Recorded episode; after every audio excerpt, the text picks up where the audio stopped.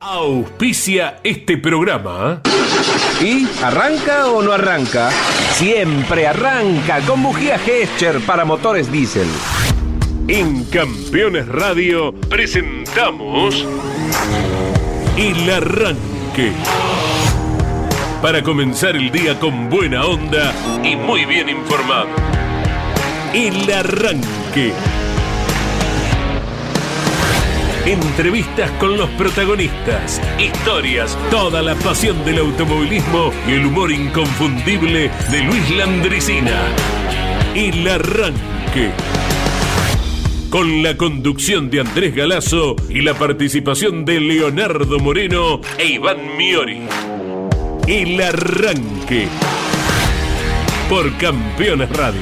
Todo el automovilismo en un solo lugar.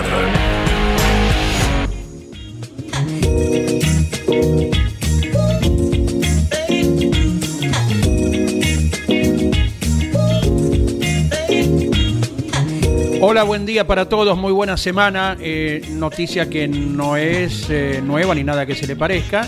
Estaba pronosticado, Leo Moreno lo viene anunciando como de costumbre, hace frío. Hay que cubrirse, en la medida de lo posible optimizar los movimientos. Para quienes lo sufren de modo especial, uno no lo niega a ello está haciendo fresquito en todo el país. ¿Verdad, Leo? ¿Verdad, eh, Iván? Buen ¿Cómo les va? Buen día para todos y todas. Sí, en gran parte del país eh, las temperaturas máximas están alrededor de los 12 grados, 11 eh, para el norte, norte litoral, 12 grados en Oberá, por ejemplo. Hoy llegaremos a 16 de máxima y 11 en Resistencia, allí en la provincia de Chaco también con 16 de máxima.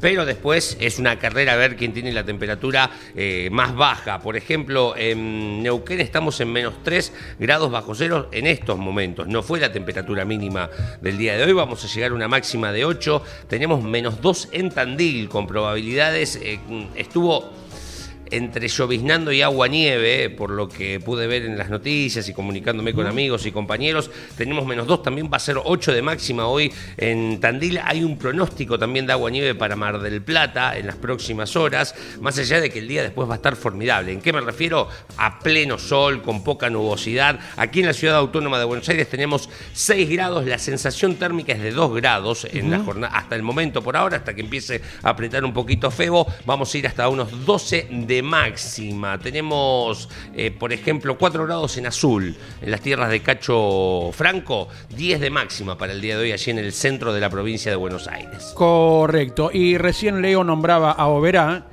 y uno se acuerda de alguna anécdota. A ver. El primer viaje a Oberá, allá por el año 94, me acuerdo que coincidía con el Mundial de Estados Unidos, el fin de semana que jugó Argentina y Nigeria, terminó la actividad y todo el mundo, bueno, guardaron las cosas enseguida. Eh, nos quedamos a ver el partido en la cabina de campeones, en el Autódromo de Oberá, no volaba una mosca, en el circuito no había nadie, estaba desierto, todo el mundo en su casilla, en su box, mirando el partido. Pero ¿qué ocurrió ese fin de semana? En Oberá, eh, los calefones suelen ser eléctricos. Sí y hubo corte de luz. y hacía un frío, un frío de Madonna Santa. Sí, sí, sí. Por eso, cuando nombraste Oberá, me acordé de aquel frío. Y se cortó la luz y no venía. Y uno, entre no ducharse y esperar el momento, eh, no, bueno, basta. ¿Sos guapo? Dale. Abrí la canilla, te bañaste con agua fría. No. Eh, ahí está el final del cuento. Eh, Ahí está. Como Putin, que hace esos eh, inmersiones de agua fría eh, para revitalizar el cuerpo. Bueno, hasta ahí sí, después de que declarar una guerra, una invasión no, ¿no? que no se confunda. pero qué coraje, ¿eh? Sí, sí, a la una, a las dos, adentro. ¿No hiciste la colimba? Y me decía a mí mismo, acá tenés. Y sí, y salís bañado. Y es cuestión de mentalizarse. Sí, sí, sí, todo, todo psicológico. Y un, un año, mira, un año después una coincidencia porque en el edificio hubo una pérdida de, gas X y has visto que te cortan el gas a toda la propiedad, ¿no? Todo, que no, nadie siente olor a gas cuando pasa por tu edificio, te salva, ¿no? Pero si la siente y no es, te corta todo el edificio. ¿eh? se corta por lo sano. Exacto. Hasta que no se resuelva.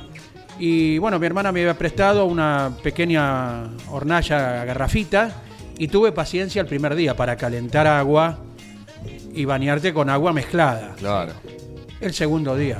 a la una, a las dos y a, las tres. Y ahí está, y con agua Así me gusta. Y salís revitalizado. El partido de Diego, Diego, Diego. Se lo llama el Cani. ¿eh? Claro, ese fue el fin de semana Qué de lindo partido es. Qué lindo partido. Maravilloso. El último de Diego Armando Maradona. Claro. La selección argentina.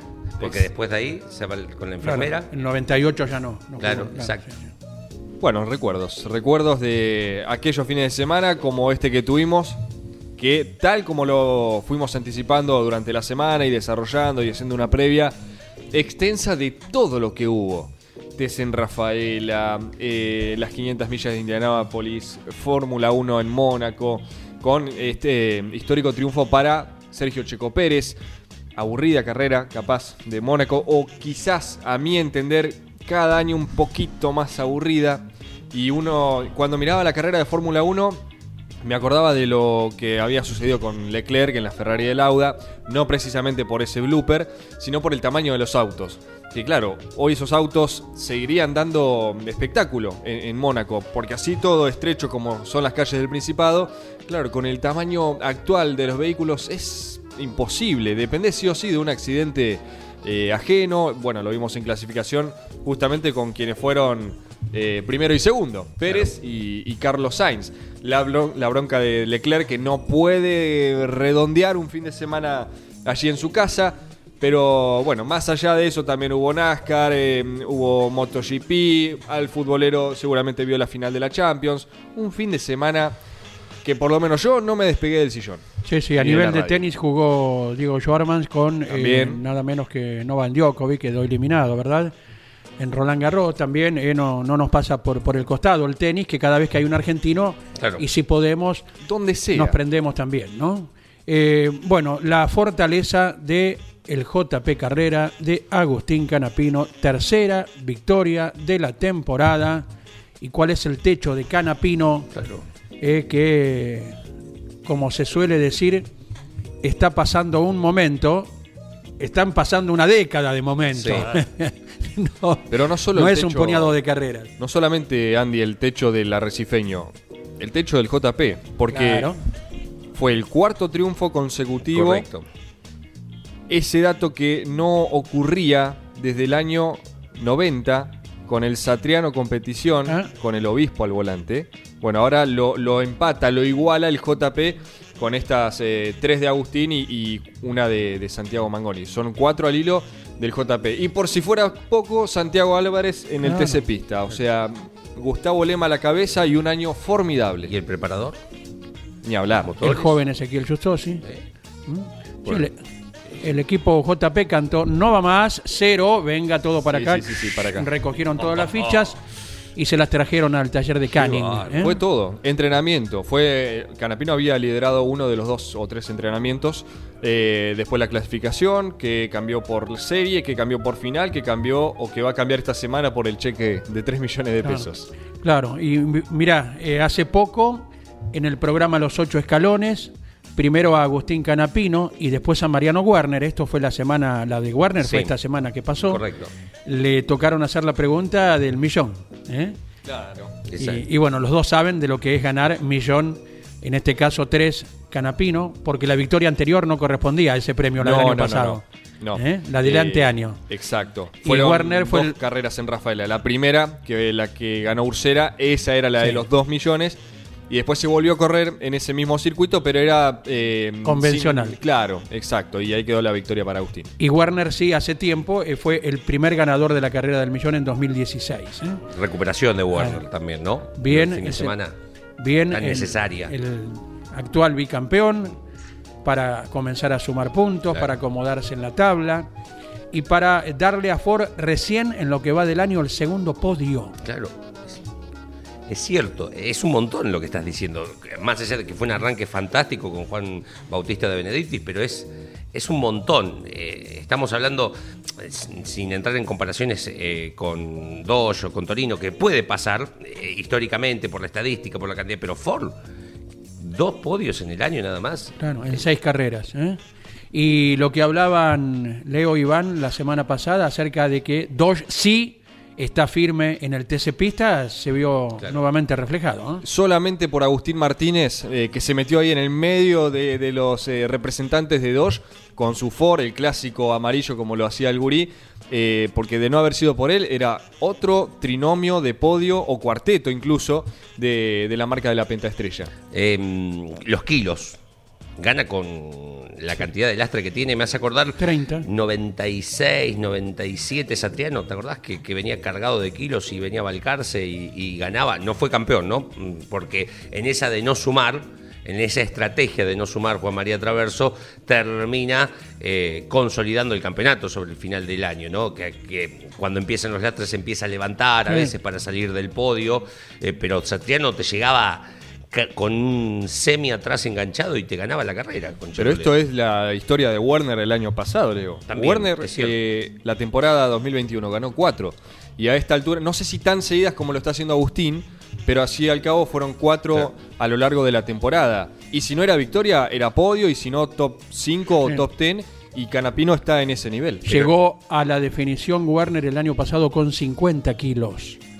Eh, por eso con el diario del lunes había que ver si era conveniente Claro. cargar tanto, ganar tanto y llegar a la definición con esa mochila tan importante. Pero bueno, eh, yo creo que el piloto cuando tiene la posibilidad de ganar, después el lunes te haces problemas por los kilos. Claro. Sí, algo que generó gracia, eh, en el buen sentido, que no se escuchó ninguna radio, ninguna conversación. Habrá que. Capaz hubo conversaciones y quizás no fueron eh, ponchadas al aire. Pero bueno, en la semana una de las resoluciones que había tomado la CAF fue como esta advertencia de: miren que vamos a escuchar la conversación y pueden ser transmitidas. No solamente del piloto para el equipo, sino el mismo mm, equipo en sí, entre los integrantes de. Mira. Eh, bueno, este fin de semana, cri, cri, Claro. cri, cri. O, Todos, habrá habido o habrá habido conversaciones y- convencionales que no eran título como el título de Además. Canapino en Termas de Rionda. ¿no? Eh, el que avisa no traiciona, ¿no? Digo, Que dicho muchachos, sea de paso, redes sociales de por medio, eh, Rossi eh, diciendo, Rossi no, la, la gente eh, imaginando como que Rossi hubiese dicho, ah, ¿sabes qué? Con ese auto. Y bueno, la- en las idas y vueltas Sí, entre algunos uno y otro. memes cómicos, otros irónicos, otros que se pasan de la raya y que van eh, Un poco más al hueso. Sí, sí, no, no, bueno, cada uno es libre de hacer lo que quiera, pero muchos eh, que no, no ponen su nombre completo en el tuit o en las redes sociales, entonces están escudados en un seudónimo. Algunos eh, también fotos eh, que se han visto en este caso muy significativas porque Rossi abandona en ese entuerto múltiple en la chicana 2, se apoya contra el alambrado al lado de una bandera de Chevrolet, justito. y después está lo que se supone es la firma del 08 Sí. entre Valentina Aguirre y Josito Di Palma, sentados en el pontón de Aguirre porque los dos abandonaron en el mismo sitio. ¿Por qué la firma del 08? No, pero eh, ter- terminar, terminar porque claro, la, transfer- el la transferencia de porque todo indica que Josito va a correr el auto que dejó Aguirre, ¿no? Exacto. Pero se me vino a la mente esa imagen de Josito y Aguirre.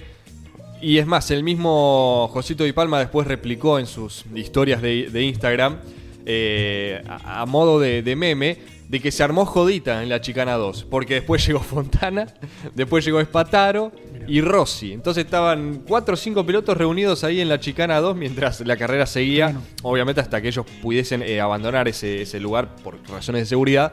Pero era muy divertido ver cómo los pilotos iban llegando y se sumaban al diálogo. Che, ¿qué te pasó? No, acá, acá. Y eran cuatro o cinco, encima de, de apellido Claro. importante, no para menospreciar.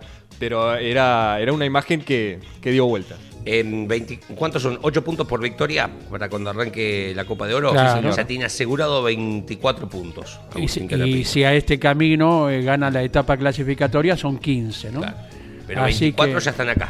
Sí, sí, el 24 bolsillo. seguro para comenzar la próxima Copa de Oro. Así que ahí se va escribiendo la historia entonces de una categoría como el turismo carretera que, según lo que hemos escuchado con la transmisión de Jorge Luis Laniani, Alberto Juárez, Daniel Bosco, Ariel Larralde, Mariano Riviere, Claudio Nanetti en la técnica, Nelson Ramírez con la cámara, Mario Valenti con la organización general, eh, con la dirección de Caito en el propio circuito, con Claudio Sí, Leniani también generando mucho material para los programas televisivos por el Garage TV.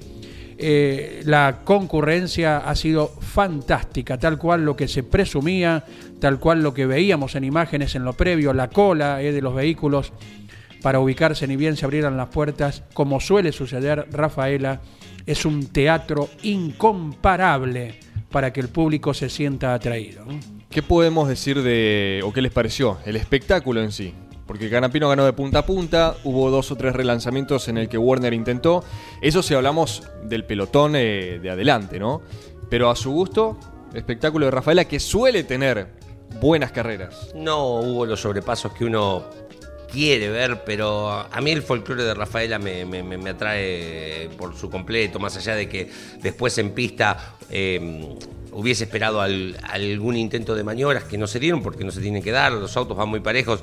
La verdad, a mí me gusta. A mí el, el TC en Rafaela ya, ya va, ya me, me gana 2 a 0 de entrada, saliendo de, del vestuario. Y, y después es, como, no puedo ser objetivo, eh, si es que eh, tengo una mirada objetiva con respecto a los espectáculos, ¿no? Me- eh, todo lo que es el alrededor, el folclore, ser Rafaela, la previa, eh, el posterior me, me- me fascina. Pase lo que pase en pista, ¿no? Ni en Rafaela se van a dar sobrepasos en relación a lo que la gente quisiera. Claro. Eh, queremos ver 10 sobrepasos, no los va a haber, porque se trata de equipos que eh, elaboran autos, de pilotos que manejan esos autos que tienden cada vez Claro. a ser más perfectos. Y cada uno está en el lugar que le corresponde de acuerdo al auto que tiene, salvo alguna condición especial que por H o por B alguien de punta no haya podido clasificar bien y que pueda remontar luego, pero no ha sido el caso. Y esto reafirma también lo que presumíamos de lo bien que se siente Esteban Gini en este circuito con otro podio Sí, que señor. protagoniza el eh, piloto que ahora ya está de viaje eh, por razones particulares, eh, volvió de, de Rafaela y, y está de viaje al exterior. Claro, porque tiene un, un impasse el TC hasta el 26 de junio, que es la próxima en Rafaela. O sea, hay un tiempo. Concordia. eh, perdón, en Concordia. Hay un tiempo importante en el que, bueno, más allá de los trabajos para los equipos, eh, aquellos pilotos que no están en otras categorías pueden aprovechar un, un breve descanso. Bueno. Exacto. Así que eso es lo que uno eh, quiere comunicar. No es para despertar la desilusión de nadie, pero así porque sí, así sea el circuito más propicio para hacerlo. eh, no, no, los autos se ubican en el lugar a donde están preparados para hacerlo y manejados por el nivel de pilotos que tenemos en la Argentina. Y algo que seguramente eh, no deberá repetirse lo que pasó el sábado por la tarde. Hoy recién tenía la ocasión de buscar y Ya encontrar vamos la a hablar de imagen eso, sí. Eh, con el tema de la clasificación y de Benedictis que venía lanzado y cómo ningún director deportivo de los pilotos que venían tan lentos les avisa, mirá que vienen autos rápidos, ojo, abrite, porque la temperatura que tenía Juan Bautista de Benedictis era absolutamente razonable después de lo que había sucedido.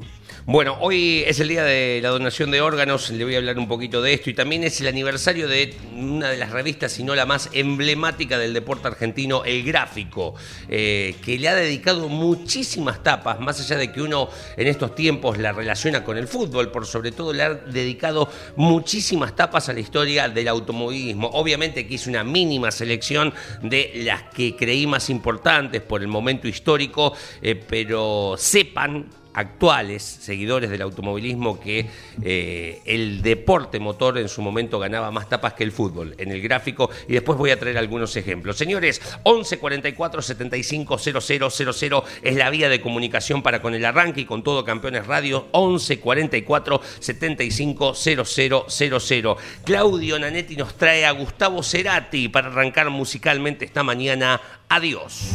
suspiraban lo mismo los dos. Y hoy soy parte de una lluvia lejos.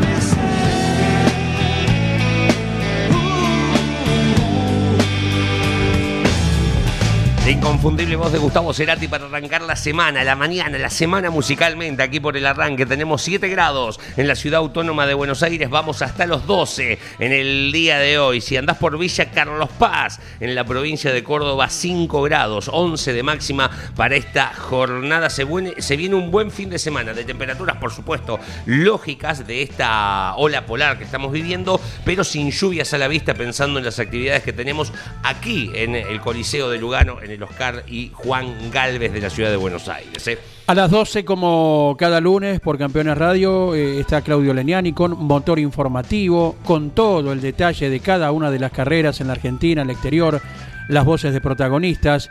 Y nosotros ahora estamos con uno de ellos. Y con el permiso de Fernando Bravo, eh, que nos ha dado la notificación correspondiente, vamos a hablar con su amigo, con Juan José Barlín ¿Cómo te va, Juan José? Felicitaciones por la carrera. ¿Cómo estás? Buen día. Hola, ¿qué tal? Buen día a ustedes, a toda la audiencia. Muchas gracias. Bueno, Fernando te va a llamar para su programa seguramente en Continental, ¿no?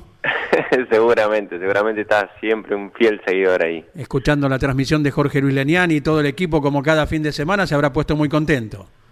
Sí, sí, sin duda, sin duda. Me sigue desde los inicios, así que Fernando es, un amigo. Y bueno, ¿cómo fue lograr este gran puesto, Juan José Barlín, eh, en un circuito del cual no, no podemos agregar ningún calificativo, no? No, no, sin duda. Mira, Rafaela siempre es dentro del calendario que nos ha caído muy bien, siempre, históricamente. Y en esta oportunidad, este año veníamos dentro del TC, te diría, con los mejores resultados o bien posicionados en el campeonato. Eh, pudimos mejorar el motor para esta competencia. Ha trabajado mucho Luis Patita Minervino. Eh, en realidad siempre se trabaja, pero a veces que no se mejora. Y bueno, para esta sí habíamos evolucionado y iba esperanzado, sinceramente. Y bueno, a medida que fue pasando el fin de semana, se fue haciendo real un poco eso, ¿no? Primero la clasificación, que había sido muy buena. Me quitan la vuelta más rápida, pero estaba como para quedar en, en puesto 2 y a partir de ahí, bueno, quedaba la competencia y es un circuito que obviamente mm, genera chances por las características del mismo. ¿Estuvo Patita con ustedes en Rafaela? No, no estuvo, ah, no, lo pudimos hacer ir. Vos sabés que no, no, no, está, está confiada Patita, no nos está acompañando la carrera. Su, su, fiel, su fiel ladero los otros días en ocasión del Mouras nos decía, Patita va el fin de semana Rafael, así que ni así cumplió, mirá. No, no, ni así cumplió. Qué bárbaro, bueno, ya se puso grande entonces, ¿eh? Sí, sí, sí, está metido en Chacabuco, internado en el taller trabajando. Bueno, bueno, mientras esté elaborando fierros para que vos los aceleres como lo hiciste ayer, eh, después que falte a las carreras, ¿eh? Sí, sí, la verdad que muy bien, muy bien. Este, viene haciendo un trabajo bárbaro, nos conocemos de hace muchísimos años con él. Hemos tenido grandes logros y bueno, hoy nos encuentra junto en el TC. Eh, Leo Moreno e Iván Miori dialogan con Juan José E. Barlín. Mago, ¿cómo estás? Buen día, felicitaciones. Em, es el mejor resultado tuyo, pero es el mejor resultado también de un juarense en el turismo de carretera. Es un montón para una localidad tan fierrera y que tiene tanta historia, pero que por allí no lo tuvo en los resultados nacionales, exceptuando vos, o Chocolate Fauret, eh, y que te tiene a vos como gran abanderado de Benito Juárez. Buen día, ¿qué tal? Bueno, gracias, gracias. Sí, la verdad que sí, es un, eh, un honor para mí representar a a Benito Juárez, este, un pueblo y toda la gente conocida y la familia que me vio crecer ahí y desarrollar mis primeras armas en el karting y toda la época de, las peñas donde se juntaban todos para que uno, bueno, pudiese estar presente en cada competencia. Y bueno, van pasando los años, uno empieza a hacer su camino y obviamente que eso nunca se olvida. No, ni hablar. Eh, Miguel Cardani, el tío de, mm, Juanjo, eh, eh, fue prácticamente el que, te llevó de la mano, ¿no? A decir, vení, él era el fanático del automovilismo y, que fuiste absorbiendo todo de, Miguelito. Sí, sí, tal cual. Diego participaba en las categorías zonales. Este, mi viejo no, no, no, no era tan fierrero, no era de, de las carreras, no estaba relacionado al automovilismo, pero bueno, yo era un fanático de chico y el tío Miguel, este, bueno, lo acompañé siempre mm. y, bueno, ahí empezó este, a impulsarme él con, con el primer karting, con las primeras pruebas y obviamente toda mi familia por detrás que acompañó. ¿Cómo te va, Mago? Buen día. También las felicitaciones por parte de todo el equipo campeones, ¿no? Este valioso cuarto puesto y que encima no fue de esas carreras que capaz Rafaela años atrás entregaba, pero de los sobrepasos te encargaste vos. Largaste décimo, Mago, y llegaste cuarto, maniobras espectaculares. Personalmente me quedo con la del Tanito Pernía, ese hueso difícil de roer, ¿no? Sí, ¿qué tal, Iván? Este, la verdad que, que sí, muy muy linda carrera. A medida que fueron pasando las vueltas fui fui tomando más protagonismo porque estaba muy entero mi auto, ¿viste? Comparado con el resto, Rafaela siempre depende mucho que, de la puesta a punto que, que, elija, ¿no? Es difícil tener un buen auto frenando y doblando, pero que vaya también por derecho, ¿no? Con el tema de la carga y demás. Pero habíamos logrado un auto muy muy equilibrado y, la verdad que cuando venía en succión, obviamente era superior hasta a la hora de, de, doblar y todo venía muy bien. Cuando quedaba solo era un poco más difícil, pero siempre me tocó adelantar autos y tener al de adelante relativamente cerca. Me beneficiaron los Pacecar, fue el sobrepaso con Arduzo en un Pacecar este, que fue muy bueno y me permitió ahí este, ir para adelante y ya me, quedaba Leo adelante, que, fue una buena maniobra. Y realmente se vieron, Mago, las distintas estrategias por parte de los equipos. Uno miraba el auto de Mariano Werner, que llegó segundo y corrió la final tal como clasificó, sin el labio de, la trompa. En su caso, eh, ¿habían vuelto a la puesta a punto normal de una final o corrieron con algo distinto? No, no, no, no. Corrimos con lo mismo que clasificamos porque habíamos andado muy bien, estábamos casi para para para Paul, ¿no? Me sacaron esa vuelta, pero pero estábamos muy bien y sorprendido porque en entrenamientos había estado este en puesto 32 y, y era lo que teníamos, no entendíamos más nada y la verdad que había sufrido la, la rotura de un neumático, me había roto una parte del pontón, de la carrocería, todo. Y cuando cambiamos el neumático para la última parte del entrenamiento y, y probamos dos nuevos para ver cómo funcionaba. El auto le faltaba mucho, inclusive por, por derecho, y se ve que eso nos generaba algo raro en la parte aerodinámica y nos hacía ir muy lento, que cuando pusimos la goma y salimos a clasificar nos sorprendió para bien, o sea, es realmente lo único que se cambió y el auto pasó a funcionar bárbaro, así que lo dejamos así como estaba, no lo tocamos en todo el fin de semana y, y anduvo bárbaro en la final. ¿Residiendo en Buenos Aires por estos tiempos, Juan José? Sí, así es. Eh, resido acá ya hace un par de años, el automovilismo me fue trayendo para acá y bueno, obviamente después formé mi familia y tengo este, mi familia acá. Y habrás recibido muchos mensajes de amigos de Benito Juárez, ¿no? Sí, sin dudas, sin duda, muchísima gente que, que sí, algunos que estaban en Rafaela, que se fueron hasta allá, así que eh, están, están siempre ahí pendientes del trabajo de uno. Qué bárbaro. Em, imagino, eh, te digo, cuando te fuiste a dormir anoche, hoy que, que te despertás, eh, este resultado porque le has peleado mucho, Mago, desde salir con la carpetita abajo del brazo, después de correr en el GT, para ir avanzando en las eh, actividades nacionales, pasar por el top race, decidir tu vida, cambiarla, salir del pueblo, e ir con la carpetita tocando puertas, la peleaste un montón para llegar a este día. Sí, sí, sí, fui uno de esos pilotos y aún lo soy, porque me dedico a eso, a pleno. Este, y obviamente que sí, han pasado en este largo camino, en tantos años, eh, por, por muchísimos momentos, situaciones, con los resultados buenos, malos, sabiendo esperar. Eh, dentro del equipo desde hace 11 años, estoy dentro del, uh, del Racing, Donto Racing. Eh, han pasado muchísimo, ¿no? Las distintas categorías. nada, esta carrera fue como las de antes también, porque salí manejando mi motorhome con mi familia, con mi vieja arriba, con todos, y, y, así llegué anoche a las 12 de la noche también acá a Buenos Aires. Y otro que te hace llegar el mensaje es nada más ni nada menos que Laureano Campanera, Laucha, no sé si viste el posteo que subió en su cuenta personal, ¿no? De Instagram. Dice, tres autos entre las primeras 10 posiciones en la categoría máxima de la Argentina y con tres marcas distintas. Es mérito de un grupo de trabajo formidable.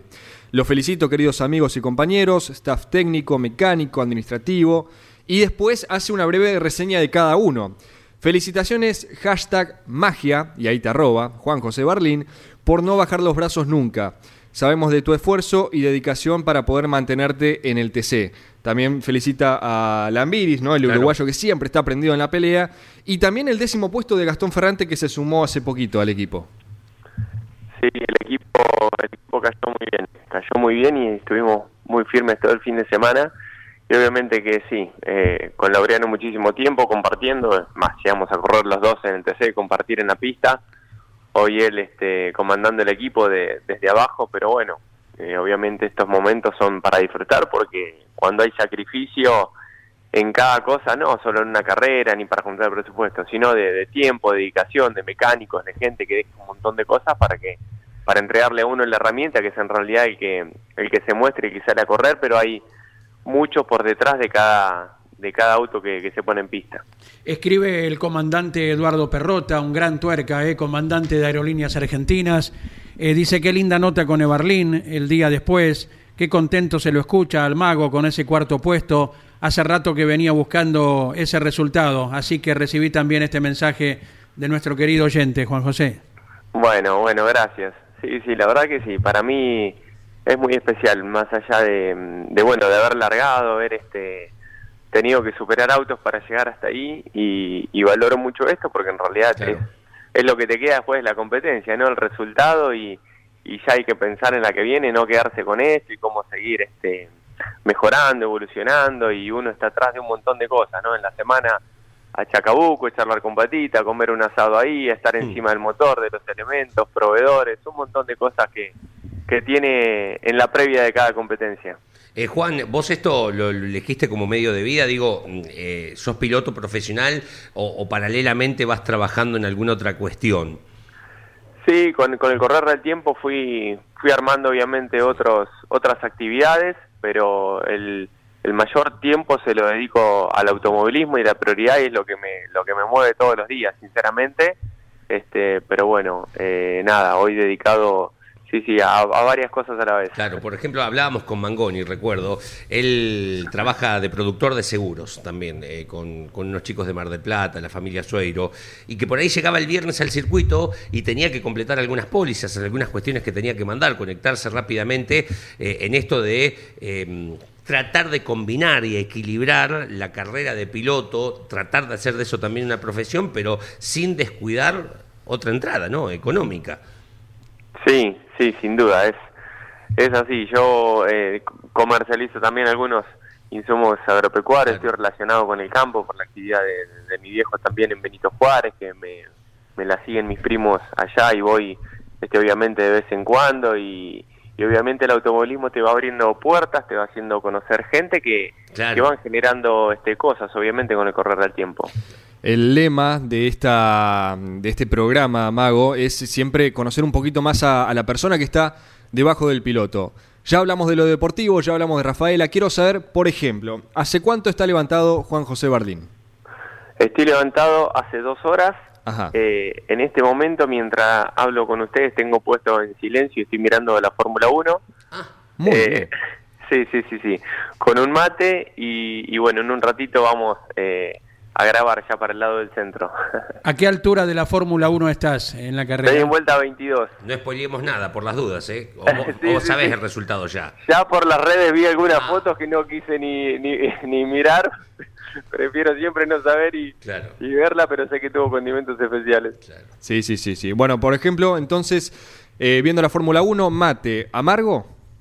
Amargo, sí, por supuesto. Perfecto. ¿Y qué, qué se combina con el mate? ¿Tostadas, Con, galletitas? no, con un, con un waffle de harina integral, avena. Toma. Eh, Mire usted. así estamos con el desayuno, sí. Bien. Y después al centro, entonces a grabar. Exactamente, sí. Muy bien. Comple- completa la, la agenda, ¿eh? Eh, campeón 2005-2006 de AZK, el karting donde salió, siempre digo lo mismo, de Benedicti, Castellano, Mangoni, Jorgito Barrio, Paloso. Casi nada de nombres, ¿no?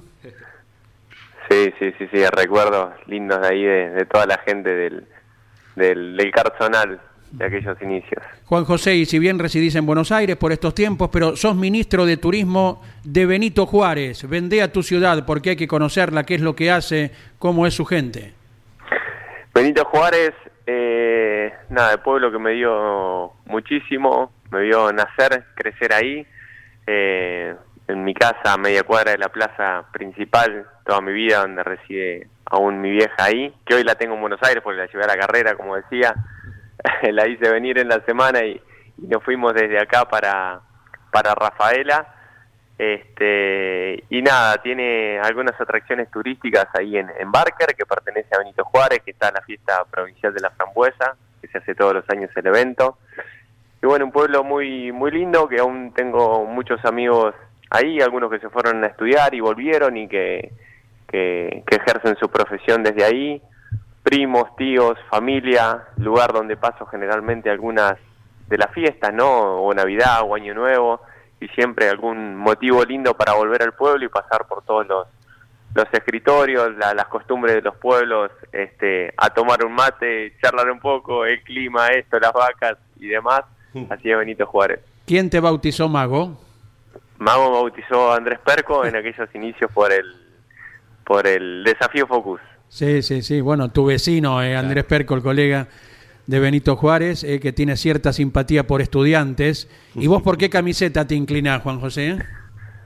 Yo me inclino por River, pero no soy fanático del fútbol. Es más, voy generalmente a la cancha de Boca a acompañar a mi mujer que es fanática, Mira. así que me, me suelen ver en la cancha de Boca, pero soy hincha de River. Ah. Como Canapino. Otro, otro que Canapino. Tiene, tiene un lindo parque, Benito Juárez. Creo que una vez eh, presentaste o cerraste un año ahí en, en el parque de Juárez, ¿no? Sí, sí, exactamente. Eh, fue en el año 2009 con un Ford del TC Pista Mogras que había sido mi primera temporada y con un Falcon Celeste que había logrado el subcampeonato. Mago, te vemos esta noche en Mesa de Campeones. Bueno, gracias, eh, cariños, gracias por el contacto, una linda charla compartida con ustedes. Les mando un abrazo a toda la audiencia eh, y bueno, vamos, vamos por más y a seguir trabajando como venimos. Un abrazo grande. Juan José Ebarlín, quien fue el destacado en la final del turismo carretera, en su conjunto, ¿verdad? Porque a partir del décimo puesto en pruebas de clasificación fue avanzando en series, en final, hasta llegar a esta posición tan importante. Claro, largó décimo también en la final y bueno, avanzando seis lugares, se ubicó cuarto, lo que es hasta ahora el mejor resultado para él dentro del turismo carretera. En Benito Juárez también vas a visitar el parque y podés pasar, si querés un viaje en el tiempo, a media cuadra de la plaza de la que marca del centro está el taller de Norberto Pascuali, que llegó a correr en turismo de carretera en la década del 60. Su mejor puesto es en aquella trágica vuelta donde se mata Luján Saigós, mm, que, que le, ha, marcado Jorgito, eh, un noveno lugar. Está todo tal cual. Está la cafetera, está el auto de turismo carretera, eh, sus trofeos, eh, sus fotos, y está Norberto Pascuali, que tiene 86 juveniles pirulos, y te pones a charlar con él y te cuenta mil historias de los Galvez, de los De Ciani, de quien quieras, porque ha corrido absolutamente con todos. Muy bien, ya estamos enseguida, ¿sí? Eh, en la prosecución de nuestro encuentro con mensajes de los oyentes al 11 44 75 0000. Envía saludos para todo el equipo. Rafael, desde Villa Mercedes, fiel oyente de nuestro programa. Hola, buen día. Soy Mario de Solano.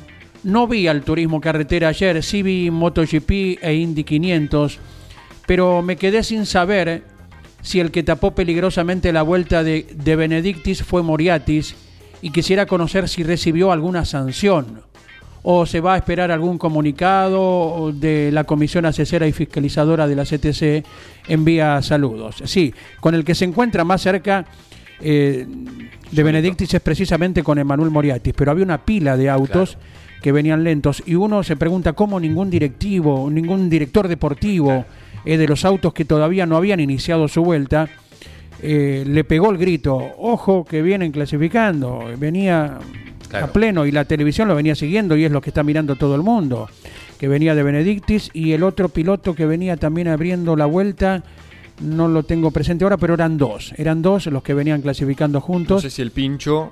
eh, o truco. O truco. Claro, Sí, no, truco. porque el pincho pertenece al, al, Truco. al último grupo. truco. Sí, truco. Pero el que se encontró allí con, con el auto de Moriatis muy abajo en el Peralte fue precisamente de Benedictis. Gracias por estar en contacto a todos. ¿eh? Buen día amigos, el frío no existe solo en nuestra mente, dice Julio de Gualeguay. Exacto, Aquí también Julio. eh, terribles heladas. Los techos de los autos están para patinar y la zona de chacras donde todavía se cultiva es un manto blanco. Agrega, el premio de 3 millones es muy bueno para cualquier persona, pero para una carrera de TC, ¿cuánto gasta para poder poner el auto en la pista, eh, un auto de punta?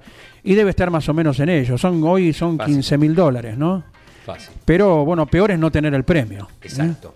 Hay que, hay que ponerlo un costadito ahí y valorarlo mucho Por supuesto. Eh, peor es no tener eh, esa retribución que es un gran atractivo. Eh, y ya por si no fuera atractivo ganar en turismo, carretera y en Rafaela, nada menos. Por supuesto. Saludamos a Jorge que estuvo prendido el fin de semana escuchando Campeones Radio. ¿Saben desde dónde? A ver. Marruecos. Uy, me encanta. Esas son las cosas que hoy tiene eh, la, la tecnología, la aplicación Campeones Radio, que como bien le gusta decir a Jorge, llega a todo, a todas las partes ¿no? del mundo y bueno, conecta lo que es esta pasión del automovilismo. Hola amigos de Campeones, soy Jesús de Hinojo, siempre los escucho. La transmisión, como siempre, excelente. Abrazo grande a todo el equipo. Chau, campeones, con la frase de Caito. Otro abrazo para vos, Jesús, y a toda la gente de Hinojo. Partido de la barriga. Sí, señor. También se suma Luis de Mar del Plata. Sí, a ver qué hace. Me parece que, a ver, el- vamos a leerlo sin previo aviso, pero recién había leído un par de palabritas. Dice, buen día. Canapino ganaba en Mónaco, Checo Pérez ganaba la final de la clase A de APAC, y si por esto fuera poco, escuchábamos el rally en Cutralcó, atrás vinieron las 500 millas de Indianápolis para cerrar el día, el NASCAR, que terminó más allá de la medianoche, un párrafo aparte para Leo Moreno en los relatos de APAC, una maravilla, ahí está el humor eh, de eh, Luis de Mar del Plata, que ha mezclado eh, las carreras y los ganadores. eh. Tenía la foto con todo mirando. Claro. Canapi- Canapino ganador en Monte Carlo y Checo Pérez ganaba en Rafaela. Ahí está. Totalmente. Buen día amigos, escuchando el arranque, acompañándolo con unos mates amargos. Me gusta que la gente ya aclare de entrada porque si no sabe que se viene la pregunta, dulce o amargo. Por supuesto me gusta aún más que sea amargo. Aunque nosotros en este mm, en esta secta del mate amargo que tenemos, ya sabemos que mate es amargo, no hay otra opción. Es que Pero bueno, obvio. se lo permitimos a la gente. Aquel que ponga mate dulce Claro. sabe que va a ser bloqueado directamente. Mate No, dulce y en mate mentira. de vidrio, de esos nuevos. Un abrazo y buena semana Alejandro de Caballito. Ah, bueno, está cerca. Abrazo grande Alejandro. Bueno, señores, eh, nos vamos con Don Luis Landricina a reírnos un ratito eh, en esta mañana que tenemos fría en la ciudad autónoma de, de Buenos Aires, 46 minutos de las 10 de la mañana. Esto es el arranque por Campeones Radio. También el gusto de los cuentos, o por los cuentos de, la- de parte de la gente. A veces me llegan cartas, a veces me paran en la calle, a veces me paran después de una actuación y me dicen, ¿sabes qué cuentos me gustan? Tal o cual, o de tal tipo. Y uno de los cuentos que más les gusta a la gente son los cuentos de OPA. Yo he comentado que en mi familia tengo varios, entonces tengo testimonios cerca. Iba mi primo, por ejemplo, con el Julián, otro opa del pueblo, abanderado y escolta. Iban caminando y le dice mi primo al Julián, Julián, mira, ¿eh? ¿Qué? Mira, hay un paquete. Uy, tenés razón, es un paquete. ¿Lo levantamos? Lo levantemos. Lo levantan. Mi primo le dice al Julián, ¿lo abrimos? Lo abramos. Lo abren y era un libro, o sea, aprenda a cabalgar en 20 lecciones. Mi primo dice, yo voy a aprender. El otro dice, ¿tenés caballo vos? No, dice, pues tengo escoba. ¿Y cómo vas a ir a practicar primero y después le pido el caballo a Samaniego, mi vecino? Ah, meta. ¿Querés que yo te tome la lección? Meta. Y le tomaba las lecciones y venía lindo la cosa. Al quinto día le pidió el caballo a Samaniego. Y le dijo mi primo al Julián, vamos ahí mañana al, al terraplén del cementerio que hay poca gente y vos te vas a parar en la cuneta con el libro y me va a corregir, ¿querés? Me. La mañana tempranito le habían prestado el caballo bien ensillado y bien enfrenado. Mi primo se había puesto la ropa de montar, que era la misma de todos los días, pero atada con un hilo abajo. Y agregado espuelas, porque las espuelas este, venían como parte del apero. Lindas espuelas, pigüelo largo. Salieron para el lado del terraplén, cuando llegaron, llamó, parate ahí, corregimos. Julián se para, abre el libro. ¿Estás listo? Estoy listo. Bueno. Calzar el pie izquierdo en el estribo izquierdo, revolear la pierna derecha por encima de la montura y calzarlo inmediatamente en el estribo derecho. Sin descuidar la rienda, dice acá, ¿eh? Bueno. El otro se sube al pie de la letra todo. Y queda hecho un estatua. Entonces Julián le dice, hacele muy, muy, muy. Le da arranque y sale. Entra a caminar 30, 40, 60 metros. Y a los 60 metros escucha el grito del instructor que dice, ¡Volvé! Che! Y vuelve mi primo. Hace el giro completo. Entra a desandar el camino andado y en la mitad del trayecto se le da por clavarle la espuela para ver qué pasa. Se las clavó muy de golpe. Y se enteró enseguida lo que pasaba. Se estaba tratando de desenredar de los alambrados del costado del camino cuando venía corriendo el otro, en sentido contrario y a los gritos y flameando el libro. ¡Está mal, está mal, te equivocaste! ¡Te equivocaste! Mi primo en el suelo dice, ¿en qué me equivoqué? Acá no dice que tenés que bajar tan rápido.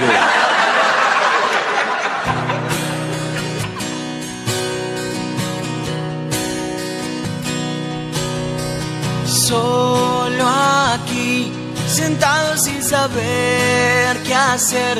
Yo sé que tú estás con él y no regresarás por mí.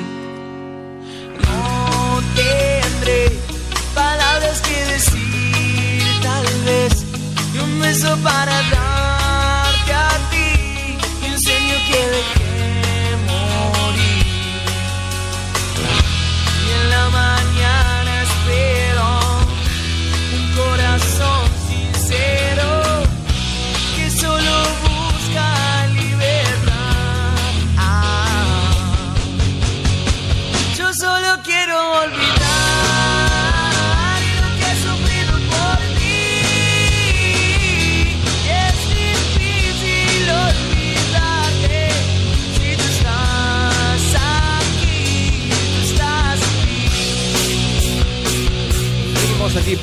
arranque en Campeones Radio. Cuando restan ya 10 minutos para llegar a las 11 de la mañana, seguimos con algunos de los mensajes. Hola equipo.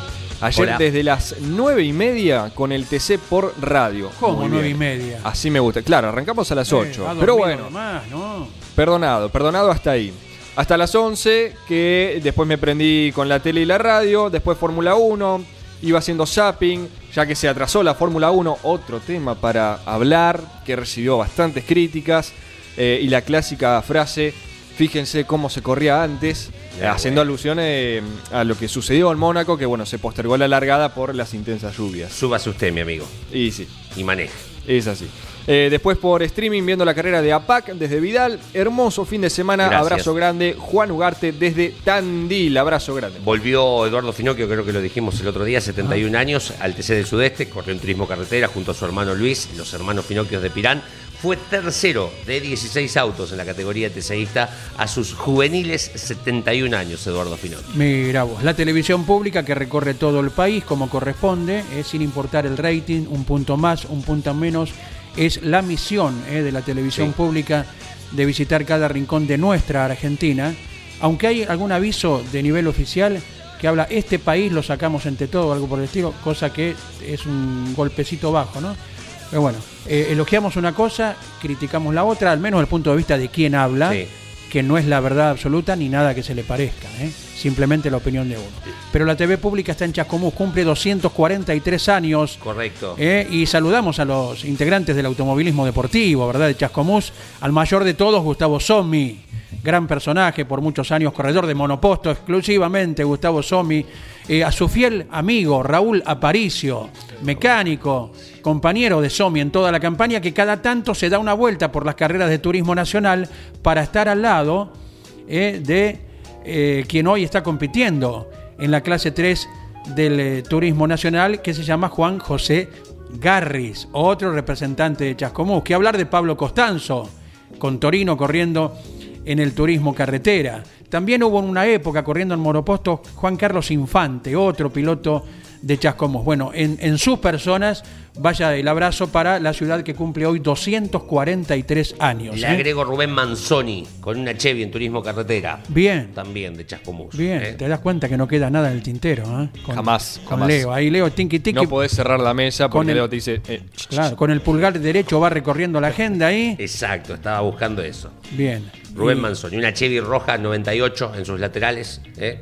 un lindo auto que eh, inclusive mm, le había vendido, esta Chevy, se la había vendido Norberto eh, Archanco, ¿eh? De Los Hornos, que también corrió en turismo de carretera, tenía el 127 en sus laterales, después se la vende a eh, Rubén Manzoni. Correcto. Y nombrando a toda la gente de Chascomús de memoria, no se nos hizo ninguna laguna, ¿verdad? muy bien. Muy bien, estuviste muy bien. Muy bien, bien. bien. Muy original. El ¿eh? humor de Luis Me gustó. Landricina. Me gustó. No, por favor. Palabra mayor, don Luis. Eh, Jorge Archiria, buen día, buena semana. ¿Qué tal? Buen día, qué fin de semana, un saludo para todos. ¿eh? ahí a la mesa. Eh, y bueno, este, qué fin de semana muy importante, inclusive en el tema del recuerdo, ¿no? Porque hace exactamente 111 años, un 30 de mayo, la primera edición de las 500 de Indianápolis, Sí, ganaba Ray Harron con un Marmon Wash, eh, tras largar en el lugar número 28. Así que la primera edición de las 500 de Indianápolis. Correcto. eh. Año 65, turismo mejorado en la cumbre, eh, con alturas de punilla, con un Fiat 1500 del equipo Grossi. eh, un día como hoy debutaba Carlos Alberto Reutemann. Lamentablemente en aquella oportunidad tuvo que abandonar a 6 kilómetros eh, de la largada debido a la rotura de un conducto de lubricación. Pero un mes y medio después lograba la primera victoria eh, en el turismo mejorado y después sería campeón de esa categoría en el 66, 67 y 1969. El recuerdo de Carlos Alberto Reutemann. ¿eh? También eh, el mismo día, mismo año, se superponían el Gran Premio de Mónaco de la Fórmula 1 y las 500 de Indianápolis. Colin Chapman, genial diseñador, y Jim Clark, que dupla, eh, elegían las 500 de Indianápolis con un diseño de Chapman, el primer europeo en ganar las 500 de Indianápolis. ¿eh? Una revolución total. Al otro año ganaría Graham Hill con un Lola Ford. Eh, dos años seguidos los europeos serían dueños de esta impresionante carrera, ¿no? Pero bueno, ahí estaba Clark ganando y ganando Graham Hill eh, del otro lado, eh, en, ahí en el Gran Premio de Mónaco, se llevaba la victoria. eh, elegía el Gran Premio de Mónaco con el BRM, eh, segundo Lorenzo Bandini, tercero Jackie Stewart, John Surtees, McLaren, Bruce McLaren y Joe Cipher. ¿Qué nombres encumbrados en el Campeonato Mundial de Conductores? Año 23, un día como hoy, se disputaba la decimoprimera edición de las 500 de Indianápolis, que ganaba Tony Milton, y eh, un argentino, eh, eh, Polenta Riganti, con una Bugatti, lamentablemente en la vuelta 19 tenía que abandonar. Así que lo recordamos, eh, el recuerdo de Polenta Riganti, eh, la presencia argentina eh, en Indianápolis, muchachos. ¿Es todo, Jorge? No, tenemos obviamente, eh, a ver, yo te digo enseguida, eh, la victoria de Jorge Cupeiro, un día como hoy, también en 1965, ahí estaba la segunda victoria de Jorge, las- la primera fue el año anterior Sí. en Mar del Plata, y en este año 65 ganaba nueve nada menos, Claro. era subcampeón, y Exacto. bueno, era el, el- el hombre del año, ¿no? Realmente se destacaba Jorge con el Chevitú. Y ahí estaba el compacto ganándole a la Coupé, y bueno, había gente de un lado y gente del otro, pero bueno, ahí estaba Froilán González con Jorge Cupero del Chevitú y la mecánica de Yavigna ganando eh, en la vuelta de Arrecifes a 184 de promedio. El recuerdo para Jorge, uno de los mejores pilotos del automovilismo nacional. Va a ser la primera de cuatro consecutivas que gana Cupeiro en este Claro. año, eh, que bueno, después del campeonato se fue para la barriga, más allá de la cantidad de victorias que tuvo Cupeiro con el Cheve, eh, con el Chevito. Claro, la voz Oceano marca la diferencia. Claro. Y bueno, y ahí eh, sale campeón Emiliosi, que es el último título de la gente de la Barría, ¿no? Correcto. Abrazo grande, Jorge. Abrazo para todos, hasta mañana.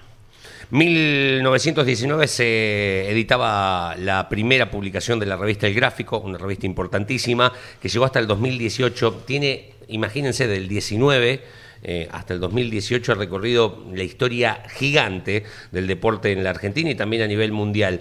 Eh, uno lo puede relacionar con que era una revista futbolística, por lo menos en los últimos años o en las últimas décadas, Sí, prácticamente. si se quiere, ¿no? Digo, en gráfico, y cuando te pones a mirar para atrás las tapas, hay muchísimas dedicadas al automovilismo y en una época donde por allí no era fácil sacar una fotografía del auto eh, por los caminos, porque no mm, las cámaras no eran la tecnología que tienen hoy y la tapa era prácticamente una figurita, si se quiere, el piloto en primer plano con el auto detrás o la cara del piloto, una figurita, me refiero como las pegas en el álbum, entonces tenían mucha notoriedad. Eh, obviamente que salieron todas las figuras de la década del 40, 50, 60, todas alguna vez estuvieron en la tapa del gráfico, desde los Galvez, Emiliosi, ni hablar Fangio, Froilán. Eh, pero hay una etapa, por ejemplo, la 2728, sale Reutemann, previo al Gran Premio de la Argentina en nuestra ciudad. Pero ese fin de semana jugaba Boca contra Racing. Lo que quiero marcar es esto, es tapa completa de Reutemann antes de la carrera, ni siquiera es que había corrido, sentado en el paredón, no, no había paredón, pero sentado, se veía en las tribunas de atrás de, de- del Galvez, eh, y eh, la gran esperanza para el Gran Premio de la Argentina. Y muy chiquitito, el futuro de Boca. Juega con Racing este fin de semana, muy chiquitito en letras. Año, solo. decías. Eh, es eh, principios del 70, la edición es la número 2728, de tapa de mm, eh, la revista mm, El Gráfico. Y hay una etapa muy interesante que tiene que ver cuando lamentablemente se mata Nasif Estefano. Eh, Nasif, una foto hermosísima de él en, el- en un podio con la corona de laureles, dice La muerte del gran campeón, es el título de la revista El Gráfico, eh, después de lo que fue mm, llegando a Tucumán, si mal no recuerdo, que el príncipe tucumano tiene aquel accidente fatal. Hace años esto se dio vuelta, ¿no? Eh. Etapa eh, principal el fútbol y quizás en un recuadro chiquitito el automovilismo. Salvo la carrera de este año en Toay, en la que Guillermo Ortelli ocupó gran parte sí, sí. de revistas, de diarios, de los grandes diarios o de los cinco grandes diarios, eh, por citar alguno de ellos, en donde el automovilismo volvió a la primera plana y quizás en el margen superior o en el derecho, quizás eh, abajo, figuraba eh, el fútbol. Fue una como un acontecimiento muy especial el retiro de Ortelli, pero quitando eso, bueno, lo que marcaba Leo hoy es al revés. Sí. Y hay veces que directamente el automovilismo no está en la tapa, quizás está dentro de tal o cual página, pero eh, es notorio cómo ha perdido espacio. En el Parque Centenario, los fines de semana hay una feria gigante, muy, muy linda, y en ella hay un puesto de un vendedor de revistas El Gráfico y podés encontrar un montón de estas con los pilotos eh, de las primeras. Eh, tienen su costo, obviamente, porque es algo que ya tiene un valor más histórico y de colección. Pero si alguien es fanático de la colección, como hay, tengo un amigo que tiene todas las campeones, absolutamente todas, de la primera hasta eh, la última, y en su momento con otras, con la Corsa, con un montón de revistas, sobre Automundo, eh, es un lindo lugar para ir a buscar, a ver si tiene esta que me falta, porque hay gente que es así, me falta la 18, me falta la 125, eh, en el Parque Centenario todos los fines de semana pueden encontrar. Y cuando hablabas de Reutemann, la tapa del gráfico, sobreponiéndose a- al fútbol, que era bueno el leitmotiv de, de- de la revista, eh, lo hemos comentado miles de veces, mil una en esta ocasión. Reutemann eh, motivó que se cambiara el horario de un superclásico, se jugara a la mañana, octubre del 81, porque corría a la tarde el Gran Premio de Canadá. eh. Claro. Creo que pasaría lo mismo hoy si tuviéramos un argentino eh, peleando en la Fórmula 1, tal vez, ¿no? Ni hablar, Eh, ni ojalá. hablar. Eh, son- soñar no nos cuesta nada. Sí, Cambio un segundo Dale. de tema. Jorge Archiria recién marcaba la primera edición de las 500 millas de Indianápolis. Bueno, este fin de semana se corrió la edición número 106. Pero más allá de lo deportivo, una noticia que ha transcurrido, que ya está en la web de campeones, está en las redes sociales y que está levantando vuelo, está levantando interés, porque se puede hablar de una posible vuelta de la Indy a nuestro país. ah, sí. Estuvo este fin de semana, eh, como así Lonchi cubrió para campeones, estuvo la visita de Gerardo Zamora, es el gobernador de la provincia de Santiago del Estero. Se reunió con Eric Holcomb, quien es el gobernador del estado de Indiana. Desde ayer hasta mañana martes 31 van a estar teniendo conversaciones para ver si es viable la mm, vuelta de esta categoría argentina, como así corría en Rafaela, bueno, que lo haga en el circuito internacional de Termas de Río Hondo. Vamos a ver, abrimos la Claro, expectativa, eh, las esperanzas de que semejante espectáculo pueda estar en uno de los dos circuitos de nivel internacional que tenemos, como el otro es el Bicicum de San Juan. Gracias a Niki desde General Madariaga. Eh, mañana fría aquí, les quiero contar el próximo fin de semana. 3, 4, 5 de junio se corre el primer rally de San Miguel del Monte por el campeonato Mar y Sierras. Hay 73 inscriptos hasta el momento. Gracias, Nicky, fiel oyente de nuestro espacio. Gracias por la información. ¿eh? Bueno, es todo por hoy, muchachos, ¿sí? Sí, señor. La agenda de Campeones Radio indica que ahora a las 12 viene Claudio Leniani con motor informativo. Así es. A las 17 Llega el programa de Fórmula 1 con Lonchi Leñani haciendo el repaso de todo lo que dejó el Gran Premio de Mónaco y la victoria de Sergio Checo Pérez. a las 21 Por el Garage TV, mesa de campeones, todo lo acontecido en Rafaela con la sexta fecha del año del TC y del TC Pista, sumado a la actividad nacional e internacional. y con la visita de pilotos junto a Jorge Luis y todo el equipo. ¿eh? Gracias, abrazo. Gracias, Claudio Nanetti, regresado anoche junto a los compañeros desde Rafaela. Gracias, Claudio Orellano, por la locución inconfundible que nos acompaña cada día. Auspició este programa ¿Y arranca o no arranca? Siempre arranca con bujía Gescher para motores diésel. Campeones Radio presentó El Arranque. Entrevistas con los protagonistas, historias, toda la pasión del automovilismo y el humor inconfundible de Luis Landricina. El Arranque. Con la conducción de Andrés Galazo y la participación de Leonardo Moreno e Iván Miori. El Arranque por Campeones Radio. Todo el automovilismo en un solo lugar.